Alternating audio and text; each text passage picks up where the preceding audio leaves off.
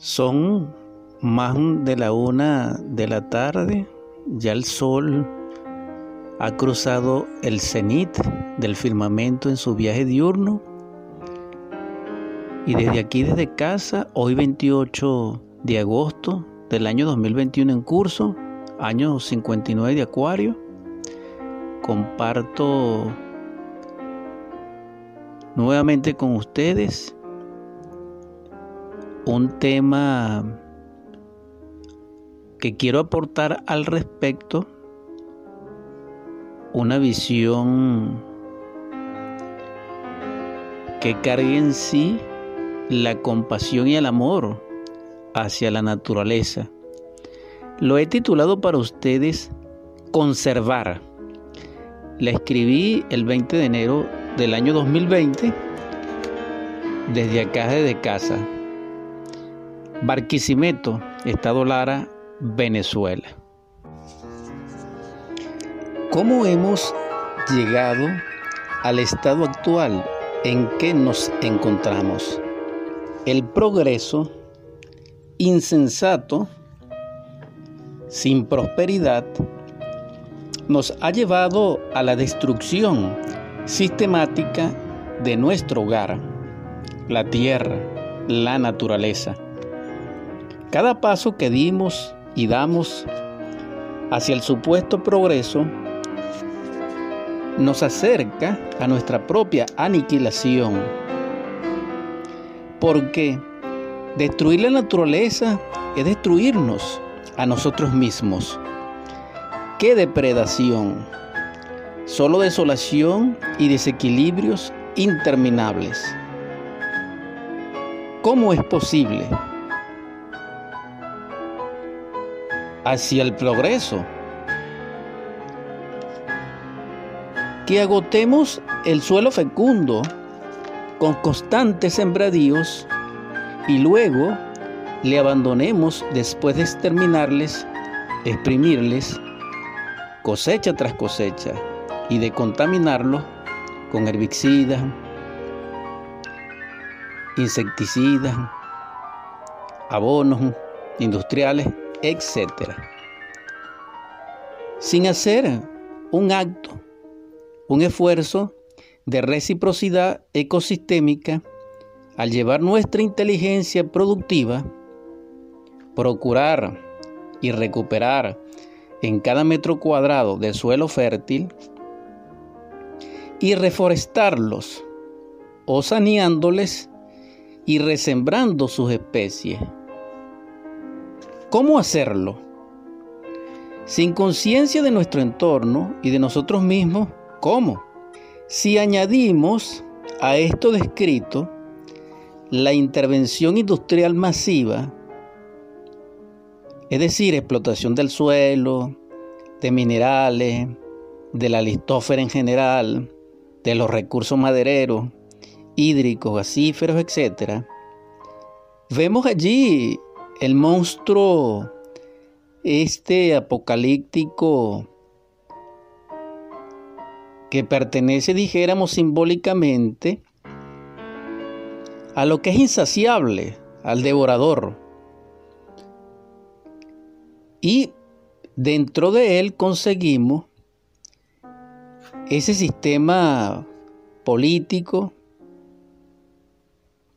dijéramos un rector de la humanidad que se ha dividido en dos rostros, pero es uno solo. Me estoy refiriendo concretamente al capitalismo, ya sea privado, ya sea de Estado. Esa es la síntesis colectiva o la sumatoria psicológica de cada uno de nosotros en lo que respecta a la codicia, a la avaricia y a la explotación de la madre natura, con distintas justificaciones, porque cada uno de nosotros requiere es pan, abrigo y refugio. Si comprendiéramos que el suelo que pisamos protege nuestros pies y guarda nuestra huella, si viésemos en el aire puro, que ya no es por nuestros errores y contaminaciones, el ser que nos da vida al respirar, todo sería distinto. Sembraríamos todo suelo porque apreciaríamos que el aire que nos alienta a vivir deviene de cada planta en sus infinitas especies y le cuidaríamos como a nuestros amores.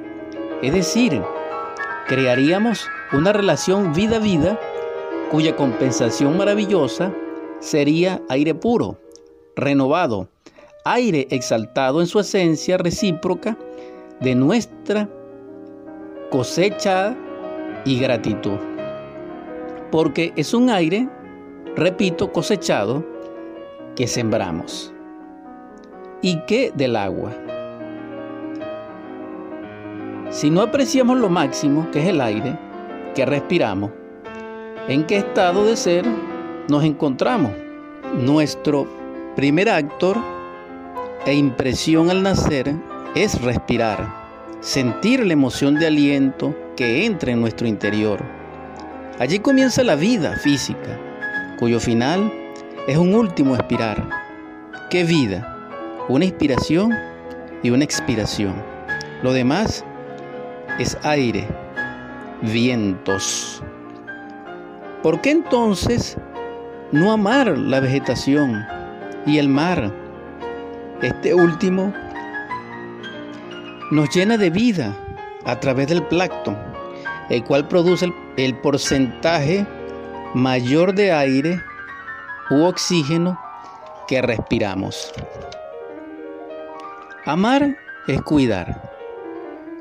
Cuidemos nuestros bosques, montañas, selvas, parques, jardines, hogar.